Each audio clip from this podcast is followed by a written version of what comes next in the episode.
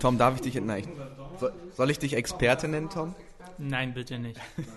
ich bin heute hier mit unserem Experten äh, Tom. Den ihr schon aus interessanten anderen Sendungen kennt, wie warum man mit Passwörtern nicht arbeiten kann und äh, Lieblingshabit Kinder gesprochen.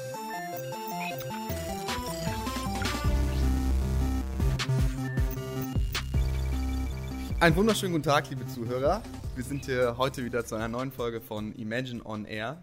Ich bin der Kevin und gegenüber steht der Tom. Hi. Hallo Tom. Äh, wir sprechen heute über formale Verifikation. Tom, ich habe keine Ahnung, was ist das? Ja, formale Software-Verifikation, darum geht es heute. Das trifft es eher, ja. Ja, ähm, äh, ja, das ist ähm, eine, eine Art des Testing von Software, ähm, was halt ähm, hm. Formal hört sich mir jetzt mehr nach, also ist, ist das wirklich Testing oder ist das mehr so Beweisen?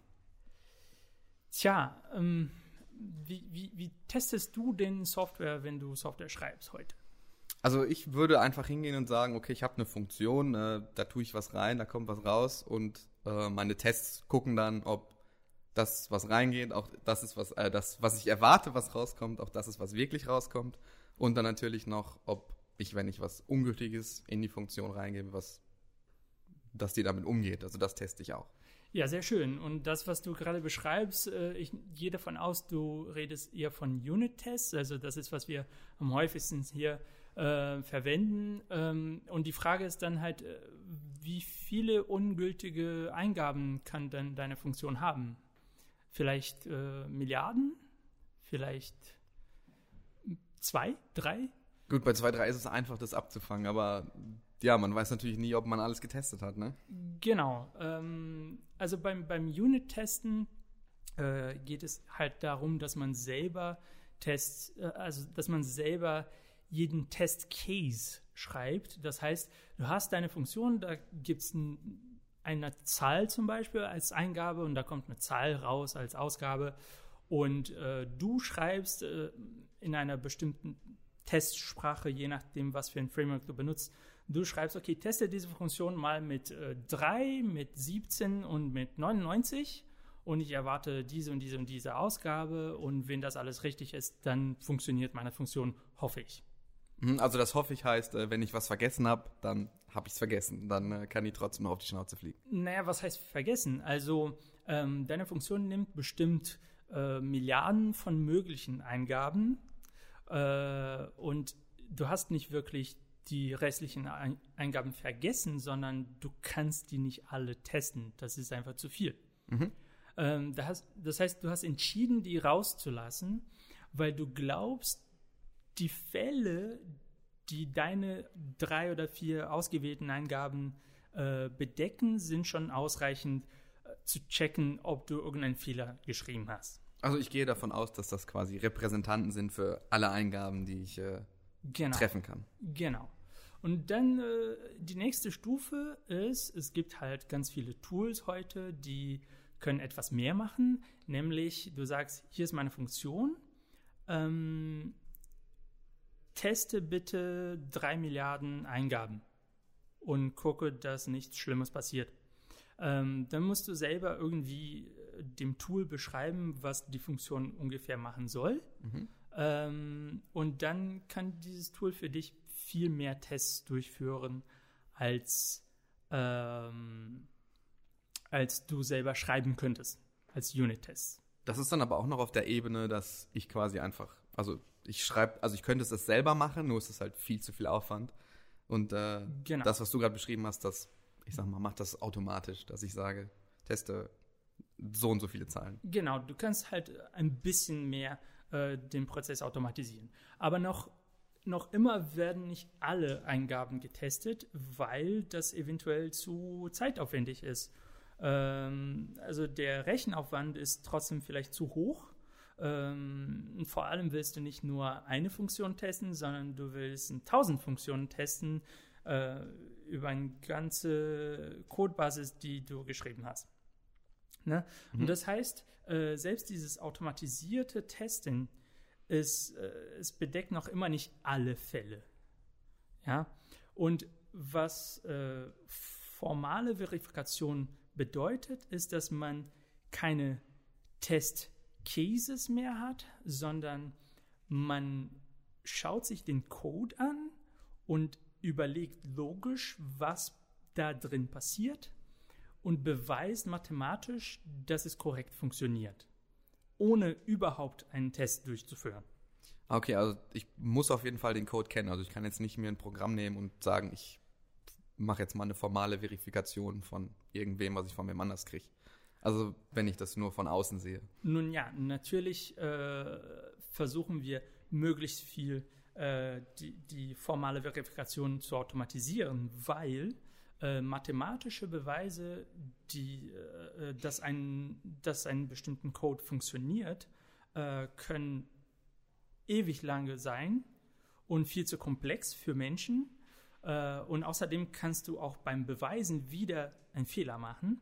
Okay, ähm, ja. Deswegen äh, benutzt man auch für die formale Verifikation weitere Tools, die das automatisieren. Nur, dass das jetzt eine viel, viel schwierigere Aufgabe ist. Hast du da ein Beispiel für mich oder wie das grob funktioniert? Also dieses Automatisieren? Ja, ein ganz einfaches Beispiel. Du benutzt bestimmt IDEs, wenn du Code schreibst. Mhm, genau. Und dann schreibst du vielleicht. Ähm, ich erkläre mal ein bisschen kurz, was IDEs sind. Ich weiß nicht, wer uns so zuhört. Das sind so Entwicklungsumgebungen, die einem helfen, äh, schneller und effizienter Code zu schreiben.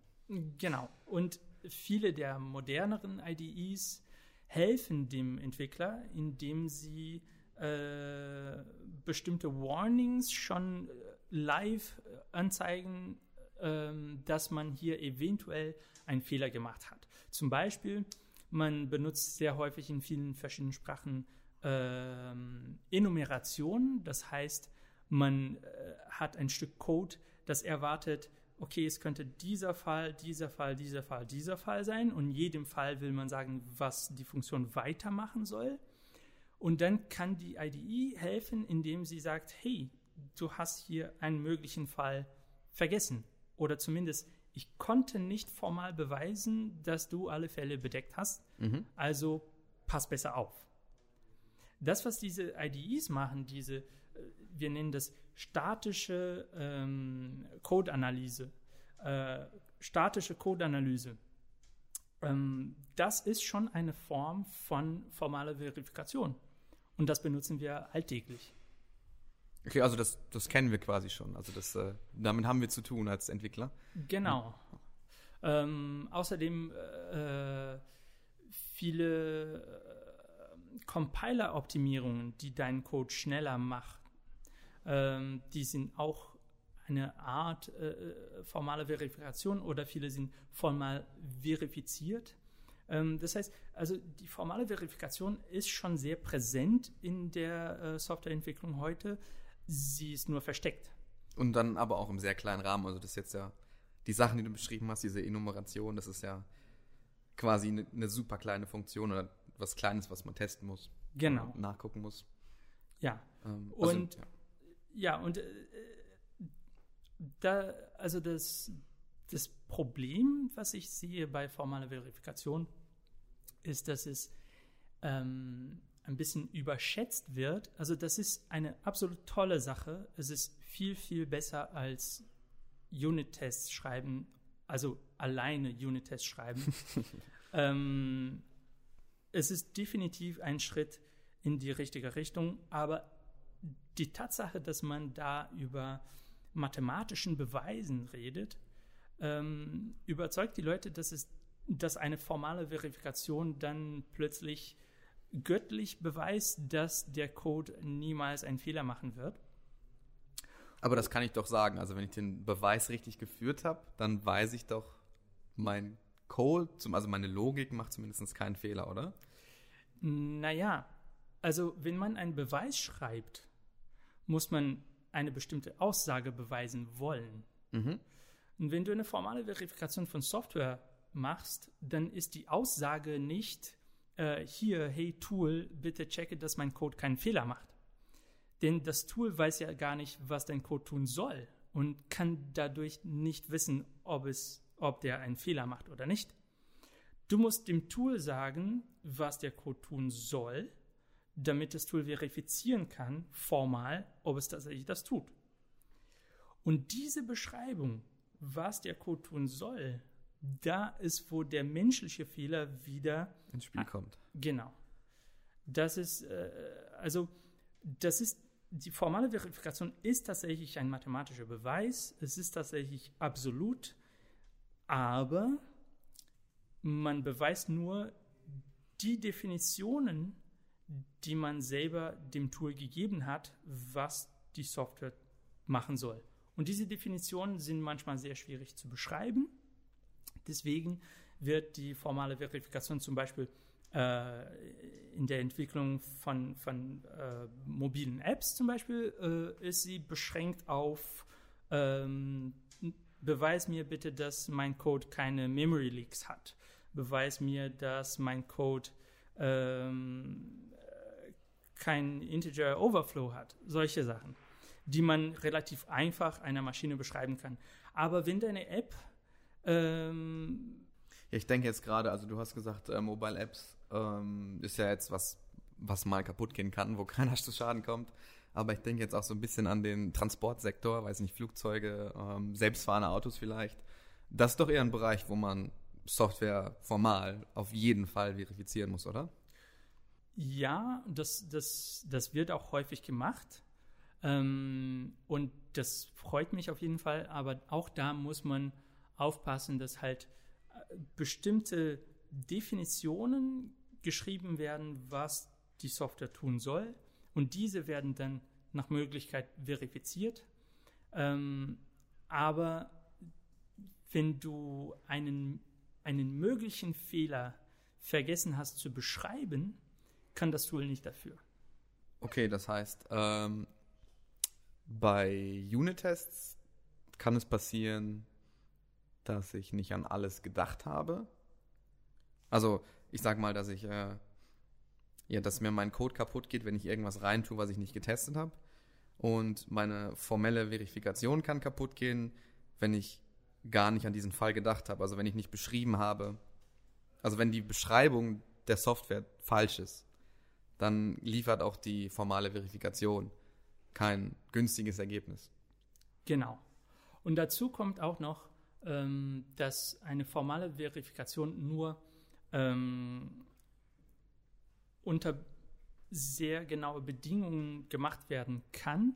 Und äh, zum Beispiel, also sagen wir, du hast ein Code, ein, ein Stück Code geschrieben, das perfekt funktioniert. Mhm. Also perfekt heißt jetzt, es macht, also egal was ich rein tue, keine Fehler. Also du hast keinen Fehler gemacht. Okay. Dein Code ist absolut korrekt. Mhm. Ja? Jetzt kompilierst du deinen Code mit fünf verschiedenen Compilers. Ja. Und sie implementieren die Sachen eventuell leicht unterschiedlich. Dann können in bestimmten Fehl Fällen Fehler auftreten, die wegen äh, Unterschieden in den Compiler passieren. Oder wegen tatsächliche Bugs äh, mhm. in den Compilers. Ja, da fällt mir gerade tatsächlich eine Geschichte ein. Äh, ich habe mal was programmiert ähm, und dann, ich glaube, es war C oder C++, da kann man sagen, äh, speicher mir diese Variable bitte, auch wenn du meinst, ich würde sie nicht brauchen. Ähm, und das habe ich vergessen und der konnte die halt nicht finden. Also mein Programm hat einfach diese Variable nicht gefunden, weil der Compiler die wegoptimiert hat. Und das war mir gar nicht bewusst, dass sowas überhaupt geht. Und äh, ich war erschrocken. Und mein Programm hat Fehler gemacht, ohne dass ich wusste, dass es Fehler macht. Genau. Also ähm, viele, äh, viele sehr populäre ähm, ähm, Programmiersprachen unterstützen überhaupt nicht formale Verifikation. Dazu gehört zum Beispiel C, mhm, okay. äh, C++. Ähm, also ganz viele sehr, sehr ähm, äh, populäre Sprachen unterstützen keine formelle Verifikation, weil sie zum Beispiel undefined behavior haben in ihren Dokumentationen. Ne? Also zum Beispiel ähm, bei, bei C ist äh, die äh, ähm, Addition von Integer, mhm. von, von ganzen Zahlen, äh, hat undefined behavior, wenn ein Overflow passiert. Das heißt, uh, undefined behavior heißt, dass die Compiler. Overflow war, wenn ich, äh, wenn die Zahl größer wird als meine Bits, die ich zur Verfügung habe, zulassen, oder? Das war ein Overflow. Genau, also du hast zwei Zahlen in einem bestimmten Format und du addierst die, aber das korrekte Ergebnis passt nicht mehr in diesem Format. Mhm. Und deswegen äh, hat, haben die Compiler da die Freiheit, irgendein Ergebnis zurückzugeben. Äh, das wird nicht von der, von der Dokumentation der Sprache bestimmt. Mhm. Ähm, und selbst wenn zwei Compiler das Gleiche tun, wenn sie auf verschiedenen Maschinen laufen, äh, laufen dann äh, können die Maschinen bei bestimmten Sachen auch undefined behavior haben, sich unterschiedlich verhalten. Das heißt, also die Kette ähm, bis zum Maschinencode, bis zum Maschinenverfahren, äh, bis zum maschinellen Verfahren, diese Kette muss komplett formal verifiziert werden, damit man tatsächlich sagen kann, okay, hier passiert auf keinen Fall ein Fehler. Und das ist sehr selten der Fall. Okay, aber habe ich denn Chance, Maschinencode zu verifizieren oder ist das dann. Ja, klar hast du. Ähm, aber ähm, ja, die, die, die wenigsten äh, Industrieprodukte, die verwendet werden, sind formell verifiziert. Also ja, das heißt nicht, dass man keinen Mehrwert hat von der formalen Verifikation, nur dass es kein absoluter Beweis von äh, perfektes, von perfektem Produkt ist. Mhm. Einf ja? Also ja. Ähm, einfach weil über andere Wege sich Fehler einschleichen können. Genau. Also der, die Maschine kann einen Fehler machen, der Compiler kann einen Fehler machen, der Code kann einen Fehler machen, weil der Entwickler vergessen hat, einen bestimmten Beweis zu fordern von dem äh, Tool. Also es gibt verschiedene Wege, wie Sachen schieflaufen können. Trotzdem ist es eine sehr, sehr starke Hilfe. Das ist ein großer, großer Schritt in eine bessere Richtung, als nur Unit-Tests zu schreiben. Ja, allein schon die Unterstützung bei, ähm, bei Entwicklungsumgebung, also IDEs. Also ich habe nie daran gedacht, dass es formale Verifikation ist. Ich benutze das ja selber und finde das ein super Feature, einfach, dass man weiß, okay, ich habe jetzt alle Fälle abgedeckt. Ähm, Zumindest in diesem sehr, in der kleinen Menge an Fällen ist das, ist das super, ein super Hilfsmittel. Aber gibt es denn Möglichkeiten, also zu sagen, meine Software ist auf jeden Fall zu 1000 Prozent korrekt? Also ähm, gibt es da Aussichten? ähm, also man könnte es versuchen. Ähm, es gibt auf jeden Fall, ähm, ich habe von einem Compiler gehört für die C-Sprache, der äh, selbst äh, formal verifiziert wurde. Ah, okay, cool. Es gibt Betriebssysteme, wenige, die auch komplett formal verifiziert wurden. Es gibt Programmiersprachen, äh, zum Beispiel sehr viele äh, funktionellen Sprachen sind äh, formal verifizierbar. Also man könnte versuchen, eine komplette Kette zu bauen und dann eine sehr, sehr einfache Software zu schreiben, wo man tatsächlich alle möglichen Fehler auflisten könnte und dann formal verifizieren. Wer weiß, äh, wäre ein interessantes Projekt. Gut, am Ende bleibt dann aber der Mensch, der dann äh, vielleicht noch was vergisst. Genau. Ja, ich glaube, das äh, war's von unserer Seite. Mir fällt nichts mehr ein. Möchtest du noch was sagen, Tom? Ich habe auch keine Fragen mehr. nee, ich glaube, das reicht für einen Tag. Alles klar. Tschö. Ciao.